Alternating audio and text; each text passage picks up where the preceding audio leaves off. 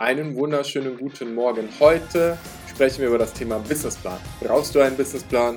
Ist das nicht alles kompletter Schwachsinn und äh, etwas aus der vergangenen Zeit oder macht es vielleicht doch Sinn? Und ich bin ganz ehrlich zu dir, ich schreibe gerade einen Businessplan. Herzlich willkommen. Das Thema des Podcasts ist Social Leadership. Wir sprechen über High Performance Organisation. Ich bin Fabian. Ich freue mich, dass du da bist.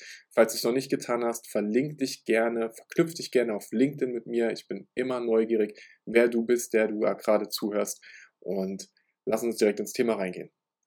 Als allererstes möchte ich meine Differenzierung machen zwischen dem Businessplan und dem Business Model. Okay?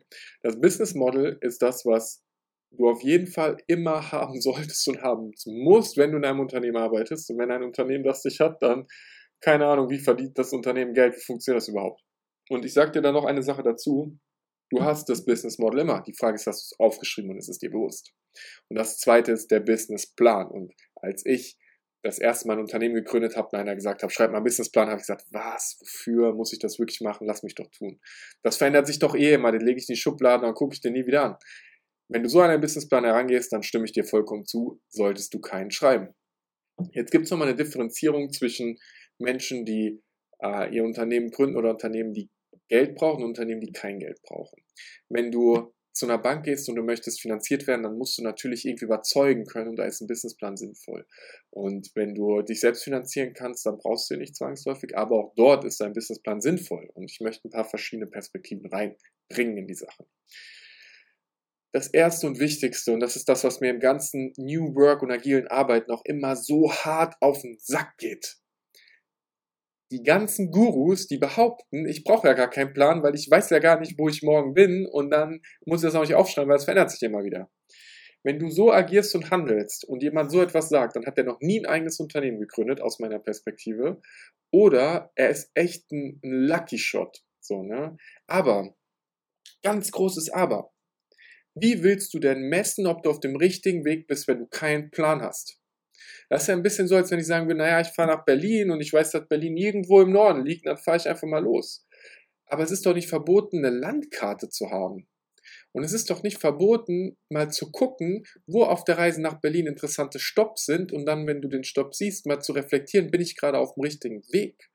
Also einen Plan zu haben, ist doch überhaupt nichts Schlechtes. Ich weiß gar nicht, warum das in den letzten Jahren so verschrien worden ist, weil auch im gesamten agilen Manifest in keinem einzigen Satz drin steht, du darfst keinen Plan haben.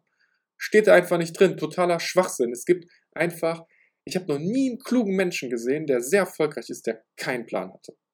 Habe ich noch nie gesehen. Ich lasse mich gern vom Gegenteil überzeugen, aber es ist ein total merkwürdiger Glaubenssatz einfach. Woher kommt das? Wenn ich einen Plan habe, dann zwinge ich mich ins Korsett. Wenn ich einen Plan habe und ich merke, ich habe den nicht erreicht, dann bin ich auf einmal nichts mehr wert. Wenn ich einen Plan habe und ich habe den nicht erreicht, dann kann jemand anderes sagen, du hast deinen Plan aber nicht erreicht. So what? Als Kevin und ich unser Unternehmen gegründet haben, haben wir natürlich einen Plan gemacht und auch jetzt haben wir Ziele für 2025. Und die Ziele für 2025, die sind halt grob und die sind aber Dinge, die wir erreichen möchten. Und wenn ich das dann irgendwann von der Liste schreibe, dann nicht. Wir haben zum Beispiel festgelegt, bis 2025 haben wir zehn Ausbildungsplätze geschaffen. Bis 2025 habe ich noch ein Buch veröffentlicht. Bis 2025 hat Kevin ein Buch veröffentlicht. Das sind Ziele, die für mich cool sind, die ich gerne verfolge. Wir haben ein Ziel für 2035, mit wie vielen Kunden wir gearbeitet haben wollen. Und dieses Ziel beschreibt für uns vollkommen die Art und Weise, wie wir denken und handeln. Denn dieses Ziel, dieses große verrückte Ziel sagt, bis 2025 haben wir 10.000 Kunden dabei geholfen, eine zukunftsfähige, mitarbeiterzentrierte Unternehmen zu entwickeln, in dem Unternehmer und Unternehmergestalter der Zukunft sind. Das ist super grob, aber es ist das, was wir tun. Alles, was wir machen, führt dazu, dass es für Mitarbeiter in Unternehmen besser wird, dass wir uns um die Zukunft kümmern können, dass es wirtschaftlich zukunftsfähig ist. Das ist einfach so das Ding, in dem wir uns bewegen. Und jetzt lass uns da mal ein bisschen genauer reingehen. Und ich habe angangs gesagt, ich schreibe gerade einen Plan und ich sage dir auch, warum ich das mache. Ähm, in ein Business Model, okay, ein Business Model ist die operative Ausführung in deinem Unternehmen. Ein Business Model beschreibt, Wer sind die Menschen, mit denen du zusammenarbeitest? Wer sind die Partner, die du hast? Wie ist dein Netzwerk? Wen brauchst du? Es beschreibt, was sind die Aktivitäten, die du machst, die für dich am wichtigsten sind. Also beispielsweise, äh, wie gewinnst du Kunden? Wie kriegst du deine Dienstleistungen ähm, an, den, an den Mann, an die Frau? Wie äh, kriegst du es operativ umgesetzt? Welche Ressourcen brauchst du dafür? Zeit, Geld, Menschen. Was ist der Wert, den du wirklich jemandem bringst? Und wenn du jetzt ein bisschen aufpasst, merkst du, das hat sehr viel mit dem Business Model Canvas zu tun, was ein total geiler Frame dafür ist. Wie ist die Beziehung zu deinem Kunden? Mit welchen Kanälen arbeitest du? Was ist der Kunde, mit dem du überhaupt arbeitest? Wie ist deine Kostenstruktur? Wie sind deine Umsätze, die du planst? Also wie ist dein Unternehmen im Operativen unterwegs? Das gehört für mich in ein Business Model rein. Und ein Business Plan, der hat für mich die Differenzierung nochmal mit, was ist die Vision des Unternehmens? Was ist das große Ziel? Was sind die Meilensteine dahin? Was möchte ich erreichen? Wie möchte ich mich verwirklichen? Wie möchte ich in die Gesellschaft etwas einbringen? Wie ist meine Zielperson? Ganz genau. Wie ist mein, meine Persona, mein Avatar? Wie soll mein Unternehmen sich wirtschaftlich entwickeln auf Zahlenbasis. Es macht so hochgradig Sinn, dass du Monat für Monat für Monat für Monat Umsatzzahlen dir festlegst, gerade am Anfang. Und jeden Monat guckst, habe ich die erreicht oder habe ich die nicht erreicht. Weil du wirst ein Muster sehen. Weil sonst geht die Zeit vorbei, der nächste Tag, der nächste Tag, der nächste Tag und auf einmal hast du kein Geld verdient. Und dann kannst du deine Vision nicht umsetzen, dann kannst du keinen Mehrwert nach draußen bringen. Es funktioniert nicht. Ohne Ressourcen funktioniert es einfach nicht. Wir brauchen Ressourcen. Und wenn ich messen kann, dann kann ich auch sehen, was kann ich ändern. Und den Moment habe ich immer wieder, wo ich merke, okay, jetzt habe ich irgendwie einen sehr, sehr starken Monat gehabt, alles richtig gemacht. Was habe ich denn da gemacht, was besonders gut gemerkt hat? Oder, hey, diesen Monat haben wir gar keinen neuen Kunden gewonnen. Was habe ich eigentlich gemacht die ganze Zeit? Womit habe ich mich beschäftigt? Um bewusst entscheiden zu können. Und das ist bei einem Businessplan und auch allgemein im Business einer der Hauptgründe, warum du planen solltest, um immer wieder Messpunkte zu haben, an denen du bewusst entscheiden kannst. Weil wenn du keinen Messpunkt hast, dann hast du auch nicht den Punkt, an dem du dich dazu zwingst, jetzt die Entscheidung zu treffen und darüber nachzudenken. Deswegen bin ich so ein großer Verfechter und Freund von Objectives and Key Results zum Beispiel. Um zu sagen, alle drei Monate, ich habe ein großes Ziel und auf dem gesamten Weg gucke ich immer, ist das die Richtung, in die ich gehe? Bin ich auf einem guten Weg?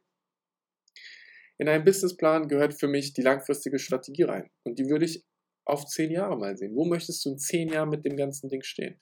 Da passt auch sowas für mich rein, zum Beispiel, wenn ich jetzt in die Kundengewinnung gehe. Ich habe in meinem Businessplan reingeschrieben, ich weiß gar nicht, ob ich das spoilern möchte, weil du die Idee natürlich klauen kannst. Ich gebe dir jetzt eine richtig kluge Idee mit. Ich möchte bis 2025 noch ein Buch schreiben. Für uns ist das Thema ähm, Forschen, Entwickeln, besser werden natürlich spannend. Ich schreibe ja kein Buch, ohne das in der Realität getestet zu haben, ob das, was ich reinschreibe, funktioniert und ob, ähm, und, und ob das halt auch einen echten Mehrwert bringt. Also habe ich mir überlegt, dass ich in den nächsten Jahren ähm, bei ganz bestimmten Themen Videos mache, gucke, wie die Videos funktionieren, also wie die angenommen werden, dann ähm, das, was in den Videos erzähle, in der Realität mit Kunden umsetze, das wiederum auf LinkedIn poste und dann daraus so eine richtige Content-Maschine mache. Und die besten Ideen daraus werde ich am Ende in ein Buch reinpacken. Das heißt, das Buch fängt jetzt schon an mit jedem Video, das ich drehe ohne dass ich das erste Wort geschrieben habe. Aber alle Videos, wenn sie transkribiert sind, wenn der ganze wenn die Kerninformationen raus extrahiert sind, dann wird das irgendwann das nächste Buch sein. Sowas gehört für mich in den Businessplan rein. Wenn du ein Buch veröffentlichen willst, wie gehst du daran? Wie liegt es auf deiner Zeitleiste drauf? Was bedeutet das für deine Ressourcen einfach? Wie viel Umsatz generierst du mit deiner Zeit? Wenn du jetzt deine Zeit nicht für Kunden, sondern für Buchschreiben aufwendest, was heißt das in der Konsequenz? Wie sind die Zahlen dazu? Da einfach mal genau reinzuschauen, um auch mal die Fragen dir alle zu stellen. Weil das meist, was oft passiert, ist, jemand sitzt vor einem Businessplan und sagt so, ja, das kann ich nicht beantworten. Also wer mein Kunde ist, weiß ich auch nicht. Also wie meine Strategie ist, weiß ich auch nicht. Also was ich in drei Jahren erreicht haben will, weiß ich auch nicht. Dann wird dein Business auch eine Unfokussierung haben. Es kann ja gar nicht anders sein, wenn du dir die Fragen nicht stellst. Und es ist auch nicht immer relevant, die Antwort auf alles zu finden sondern immer wieder dir die gleiche Frage zu stellen. Und wir machen das seit, seitdem unser Unternehmen da ist, seitdem wir vor vier Jahren tatsächlich mit dem ersten YouTube-Video gestartet haben, hinterfragen wir regelmäßig, sind wir auf dem richtigen Weg. Und dieser Businessplan ist ein lebendes Dokument. Das ist auch so ein Trugschluss, den wir Menschen haben. Wir, ich habe das Dokument geschrieben, jetzt ist das fertig, jetzt kann ich das nicht mehr verändern. Natürlich kannst du es verändern. Leg Businessplan 1.0 ab und dann schreibst du 2.0. Alle halbe Jahr guckst du durch diesen Plan durch und überlegst dir, ist das noch das, was ich möchte? Bin ich noch auf dem richtigen Weg? Was sind die nächsten Ziele? Wie verändert sich die Welt? Und dann brauchst du auf einmal auch nicht mehr ewig viel Zeit dafür, sondern dann kannst du in kurzen strategischen Sessions ganz genau überlegen, was passiert und weitergehen. Und ich mache nochmal ein konkretes Beispiel, Thema Kunde. Als wir die Konzernwelt verlassen haben und nicht mehr mit den DAX-Konzernen gearbeitet haben, hat sich mein und Kevins Ziel Kunde total verändert. Und dann haben wir überlegt, okay, wir wollen mit Unternehmen zusammenarbeiten, die im Mittelstand sind und haben angefangen, mit sehr vielen Menschen zu sprechen und habe bestimmt mit, mit 80 Unternehmern gesprochen in den, in den letzten Monaten und habe gemerkt, die meisten davon haben, haben andere Probleme als die, die ich lösen kann.